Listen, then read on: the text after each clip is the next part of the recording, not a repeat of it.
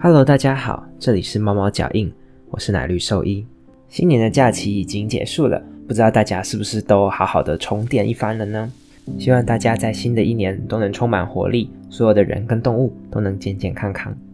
好，那我们就准备开始今天的节目了。我认为。作为兽医呢，跟一般医生最大的区别就在于，我们的动物多半都没有办法好好的表达自己的不舒服也好，或者是没有办法好好的听从兽医师的指令，让我们做一些比较简单的操作，比如在抽血啦、X 光啦这些动作，在人基本上从来不会听说需要做麻醉动作才能做的，但是在动物呢，除了比较乖、比较大型的动物之外啊。一些凶猫，或者是呢，像我常看的一些仓鼠、啊刺猬、鸟这类的动物，几乎在没有麻醉的情况下都非常难以操作 X 光跟血液检查，甚至啊，如果硬要抓着把它们抓起来抽血或者抓起来拍 X 光的话，还有可能让他们因为太过紧张而休克死亡。因此，有时候为了要正确的诊断出疾病，兽医师们可能会被迫在对这个动物的身体状况没有非常充足证据的情况下。就去为这个动物做麻醉，因为很多时候做麻醉的目的就是为了要取得这些动物身体的详细资讯，包含血液啦、X 光这些的。所以啊，动物的饲主们会比起你自己去看医生，还要更常听到兽医建议你，我们可能会需要做麻醉啦，呃，这相关的事情。那很多主人的担心当然都是这个动物会不会因为麻醉之后就醒不过来了？如果会的话，那这个风险到底有多高呢？那这一集呢，我们主要就是要来跟大家仔细的剖析我们所面对在不同等级的麻醉或镇静之下，它的风险大概会是多少。那希望大家可以用一个理性的态度去面对这件事情，那也可以让你在对你的动物做未来的医疗决策之前呢，能够先有一个底，这样到时候就不至于会惊慌失措了。或者，如果你现在正在面临着该不该帮自己的动物做麻醉的这样子一个抉择的时候，希望这个集可以帮到你，给你额外的一些想法。那在说明麻醉的风险、死亡率之前呢，我要先跟大家介绍一个概念，叫做麻醉的分级。一般来说啊，人类或者是犬猫呢，我们会把麻醉的风险分为五级。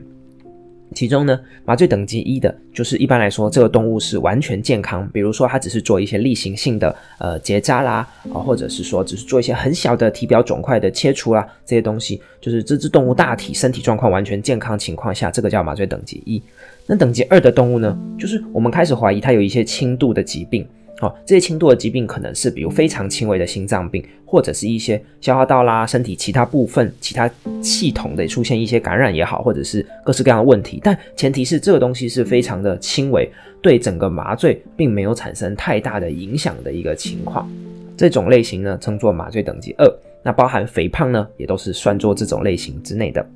那再来呢，麻醉等级三开始呢，就进入了比较麻烦的部分。麻醉等级三的动物呢，就是包含它可能会有一些中重度的疾病，影响一个或多个身体的系统，包含可能严重的心脏病啦、肾脏病、肝脏问题等等啊，或者是一些严重的，比如败血症啊、感染性的问题等等啊，这些呢，我们就会说它是麻醉等级三的动物。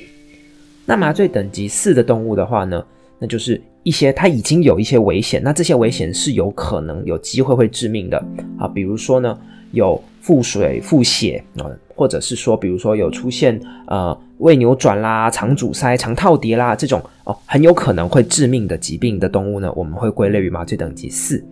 那麻醉等级五的话呢，就是说这只动物如果在没有做手术的情况下，我们预计它应该会在二十四小时内死亡，所以等于就是说哦，有点放手一搏的这个概念的时候呢，我们会称它做麻醉等级五这样子。好，所以大家可以了解一下，就是从麻醉等级一到麻醉等级五，它分别去描述了这个动物它在麻醉前呢，我们评估了之后认为它的这个风险等级会有一些区分。那一般来说呢，麻醉等级一跟二，我们会视为是一个相对比较低风险的麻醉。那至于麻醉等级三以上呢，就是三到五的话呢，这个麻醉的风险呢就高得多了。啊，一般来说啦，大大约的一个数字，在犬猫的话呢，麻醉等级三以上的动物进行麻醉，它的死亡风险大概至少会比麻醉等级一二的动物高十到二十倍不等。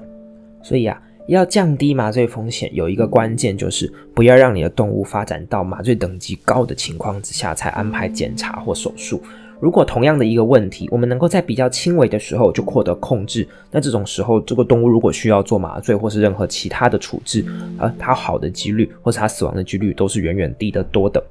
那如果大家理解了麻醉等级的这个部分之后呢，我会根据一些呃已经有发表过文献的资料，和大家分享一下不同物种之间的麻醉死亡风险大概有多高。首先，为了让大家有一个基本的认识，我们先说说人类的麻醉死亡风险。以人类的麻醉死亡风险来说的话，呃，根据一些美国发表的医疗文献指出呢，大概在一九五零年代啦，那就是大概七十年前吧，啊，那时候人类的麻醉死亡风险总体来说大概是呃千分之一左右。那到了比较近年呢，就可能大概二零一一年到二零一五年这段时间的报告呢，就显示。这总体的麻醉死亡风险呢，大概已经降到二十万分之一，所以大家可以看到，就是其实人类的医学在过去大概七十年间是有一个非常长足的进步，尤其是在降低麻醉死亡风险的这个区块。哦，所以目前以人类来说的话呢，在当然了，根据不同的麻醉等级哦，有比较严重当然就高嘛，那比较轻微的当然就低，但总体来说呢，大概就会落在呃十万分之一到二十万分之一左右。那再来呢？我们会以比较资料全面充分的狗猫来说，以狗猫的话呢，大概在麻醉等级一到二的病患呢，狗的麻醉死亡风险大概是万分之五，猫的麻醉死亡风险呢大概是千分之一。也就是说啊，麻醉一万只的狗，或是麻醉一千只的猫，可能就会出现有几只没有办法醒来的一个状况。这样，虽然说这几率其实真的。体感上不是太高，但其实也已经比人类的麻醉还要高得多了，而且几乎是每一个兽医在职业过程中一定都会遇到，而且会遇到不止一次的一个状况。而至于麻醉等级三、四或五，也就是说有比较严重的全身性疾病的动物呢，它们的麻醉死亡率呢，大概就会落在千分之十三到十四左右，也就是说超过百分之一的麻醉死亡率了。而且大家要注意的一点是，这里在谈的只是单纯的麻醉死亡率而已哦。这个动物它的这个疾病能不能被有效的治疗，它能不能从这个医院康复出院呢？其实可能实际的几率还要再比这个数字更低的。所以再强调一次，如果可以的话呢，越早的发现这些疾病的问题，你的兽医就越有机会更早的帮助到这个动物，并减低这个动物的风险跟痛苦。再来呢，就特宠的部分的话，文献资料其实相对就少很多了。而曾经有一些文献发表过呢，在兔子或其他小型哺乳类的麻醉死亡率呢，大概会落在千分之一到百分之一之间。但是呢，他们并没有很详细的去区分出这些死亡率背后的呃麻醉等级究竟是多少，只能说总体大概会落在呃千分之一到百分之一左右。至于鸟类的部分呢？近年有一篇统计了三百五十二只鸟的一篇报告指出呢，在他们进行的麻醉里面呢，有三点四个 percent 的动物呢在麻醉中死亡，而其中呢又有额外的四点三个 percent 呢在麻醉后的住院观察死去，而最后呢又有六点三个 percent 呢因为可能手术状况不理想或者是动物的情况太差，而在手术后呢被安乐死。所以总体来说，大家可以大约的感觉到，就是鸟类的麻醉风险其实又比一般的哺乳动物再来的高一些。根据情况不同呢，可能也有三到五个 percent，甚至一成的麻醉死亡风险。那至于爬虫类的话呢，相关的统计数字就少得多了。不过我们大概也可以推估，它的麻醉死亡率可能会落在跟呃哺乳动物跟鸟类差不多的一个范围里面了，也就是大概可能会落在千分之一到一个 percent 上下。而且大家必须要注意到的一点是，我刚刚所提及的这些文献的资料，几乎都是在美国或者是日本，他们比较有规模的医疗中心所提出来的。所以实际上呢，如果是我我们家隔壁的这种小医院的话啦，那当然在人员设备上面会有一定程度的落差，那麻醉死亡的风险呢，显然是会在比这种大医院、大型规模的医疗中心来的高一些的。接着我会跟大家说明一下事主常见对于医疗或是麻醉的一些迷思，然后呢跟大家剖析一下为什么我们的动物会需要做麻醉，或者在面临一个需要麻醉的情况的时候，事主又应该怎么样去调整自己的心态来面对。好，首先第一个呢就要聊聊关于麻醉具体是怎么进行的这件事了。啊，一般来说呢，麻醉可以分成术前给药、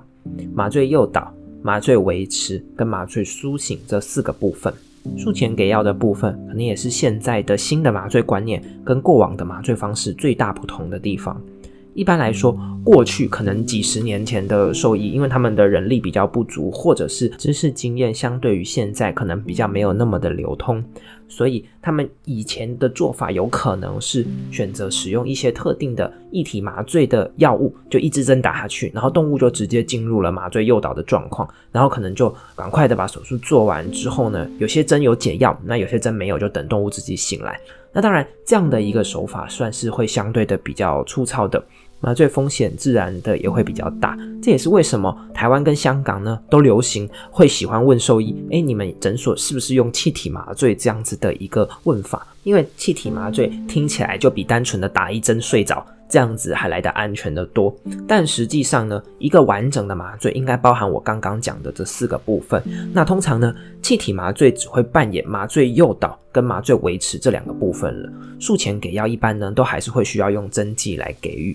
但是呢，大家也不要误会，并不是打了针就会让这个麻醉变得更危险，而实际上呢，在手术前给一些适当的镇静、止痛的药物。反而有助于去降低气体麻醉的依赖，因为气体麻醉它其实也是会有一些副作用的，可能会造成这个动物呢血压啊，或者是一些身体其他的机能受到抑制。所以原则上呢，我们通常会倾向于使用多种不同的麻醉药物，包含液体注射的麻醉药物，或者是气体吸入的麻醉药物来合并做使用，来达到呢整个麻醉过程尽可能的平顺，也可以达到一个最安全的、最低的麻醉风险的目标。所以啊。比起问你的兽医师，哎，你们是不是用气体麻醉呢？我其实会更建议你可以，如果真的有兴趣了解的话，可以询问你们的兽医师。哎，请问你们是不是采取一种混合麻醉的策略？那如果是的话呢，你们具体是怎么样的去进行这个麻醉的？那我相信你的医师也会很乐意的跟你做进一步的说明。而当然，一个全面而适当的麻醉监控，包含心电图、体温、血氧浓度、血压。呼吸末期、二氧化碳浓度等等等很多的生理监测，如果呢可以更全面的去进行，最好呢能够有一个专门的麻醉兽医师来做辅助的话呢，就可以让整个的麻醉过程更加的平顺、更加的安全。那经过呢奶绿兽医今天的说明呢，希望大家对于整体麻醉的风险跟影响麻醉的几个重要的因素呢，可以有一个充分的了解。